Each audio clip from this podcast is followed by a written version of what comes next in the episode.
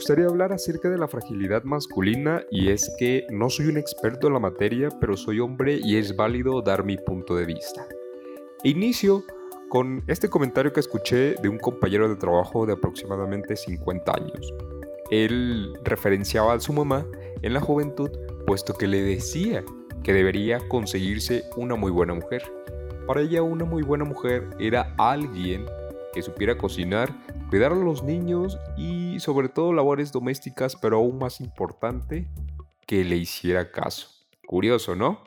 Pero me puse a pensar ese tipo de comportamientos que a los hombres nos dicen que vamos a ser los protectores de la familia, que vamos a proveer la comida todos los días, que nosotros somos los responsables de que una familia esté bien, que se sienta protegida, que somos los fuertes, que todo lo podemos, que somos incluso a veces mejores que los demás, que no podemos llorar, que si nos caemos no tenemos permitido llorar, sentir dolor, porque somos hombres. Y, si, y si fuese lo contrario, somos maricas, somos niñas, somos gays o no aguantamos nada, porque significa cobardía. Pero este tipo de actitudes de fragilidades masculinas está ligado al tipo de educación que es machista, que desafortunadamente se sigue teniendo estas formas de educar a las nuevas generaciones. Y hay que pensar un poco porque es preocupante que estas actitudes cobren en nuestro país miles de vidas, pero pensando bien, ¿Qué podemos hacer para tratar de ir? Podemos comenzar dejando de educar a las nuevas generaciones en esta estructura de machos. Es preocupante que adolescentes y preadolescentes sigan creyendo que son las formas que un hombre debe de adoptar para actuar en la sociedad. Se sigue creyendo y se tiene ligado que un hombre es un macho, que esas son las actitudes que debería de, llevar a cabo dejar de crear seres incapaces de sentir empatía no solamente por las mujeres, sino por todo lo que los rodea. Dejar de enseñar que si se tiene sentimientos, eres débil. Y es que una de las cosas en las cuales el machismo hace mucho énfasis es que lo femenino significa burla, es una ofensa y una humillación incluso para otros hombres. Cuando hemos visto que una mujer utilice un término masculino para referirse o ser grosera con otra persona. La verdad es que nunca, y al menos yo nunca lo he visto. Debemos de ponernos a analizar que esta fragilidad de un macho desafortunadamente desemboca en esta desesperada necesidad de reafirmar que es hombre, puesto que se ve amenazado, se ve frágil, se ve débil y pues fácil es recurrir a la violencia, a insultos, a humillaciones, a tener otra vez a todos a sus pies, a ser el ser supremo de la naturaleza.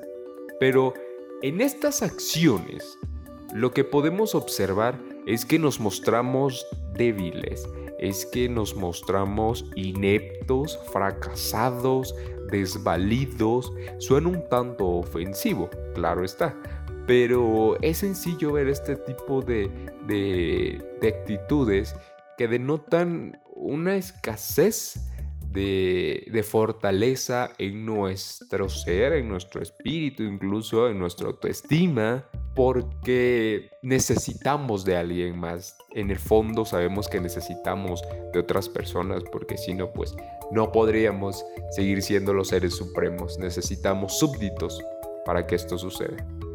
Es preocupante, sí, porque estas ideas se forman en el sentido de la superioridad. El reitero, el querernos amos y señores de todo lo que existe, de todo lo que podemos hacer, porque se nos permiten muchísimas cosas por el privilegio de ser hombre. Es un error, claro, pero por estos privilegios se nos permite ir más allá y a veces sin ninguna restricción.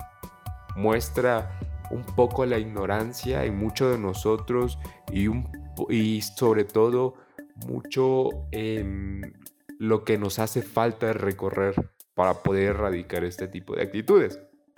En esa incapacidad que a veces tenemos de pensar y ocupar el razonamiento para darnos cuenta que no somos seres superiores y que al igual que tú, que yo y que todos, debemos tener el mismo respeto.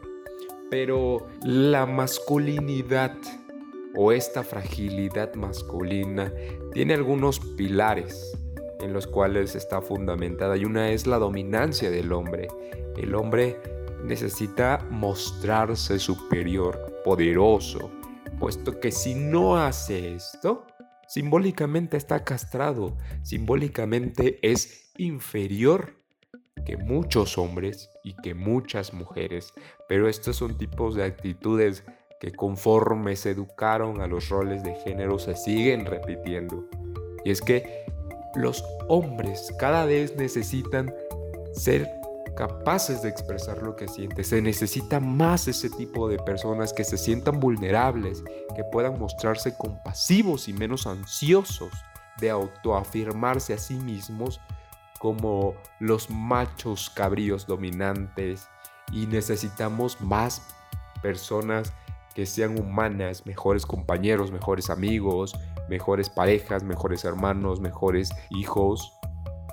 Pero hay que poner un ejemplo básico de estas fragilidades masculinas o donde se ve amenazada esta fragilidad.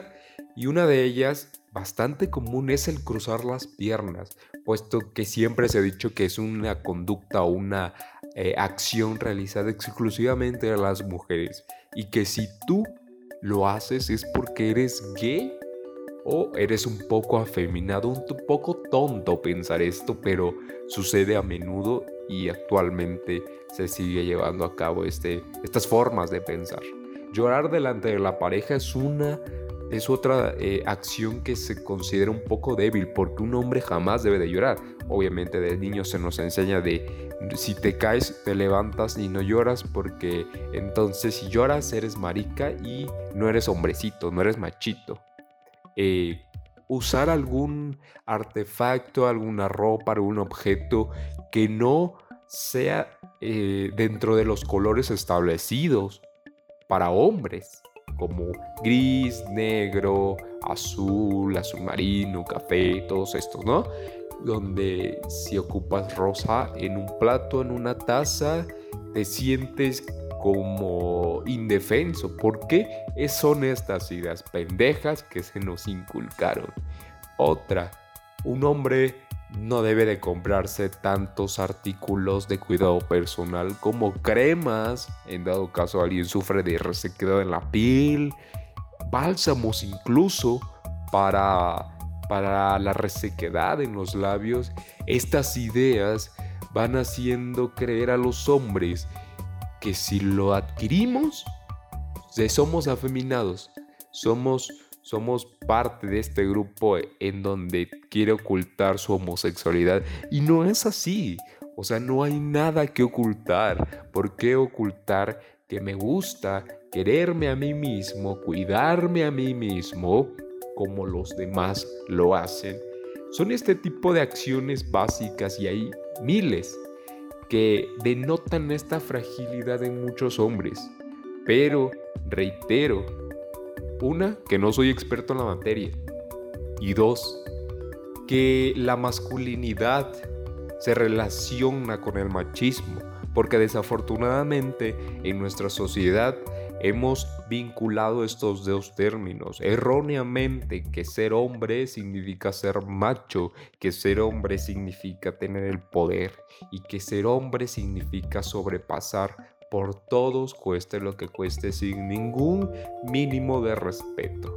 Creo que deberíamos de comenzar a repensar la forma en la cual estamos educando a nuestros hijos, a las nuevas generaciones y sobre todo enseñarles que para tener una buena sociedad y sobre todo buenas relaciones en el futuro, se debe inculcar el valor fundamental que es el respeto hacia los demás.